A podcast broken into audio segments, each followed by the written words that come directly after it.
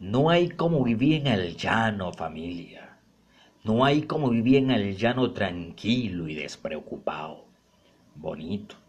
Bonito es ver en la tarde un garcero alborotao, una nube de arrebol, un estero retoñao, un paradero bien limpio y un potro recién trochao un garzón en un estero embarbascando pescado, un arriero por un camino, con los bueyes agilao, agarracos de potrero un torete campaneao, que dé dos vueltas por el suelo y que quede mal cornao. No hay como vivir en el llano, tranquilo y despreocupado.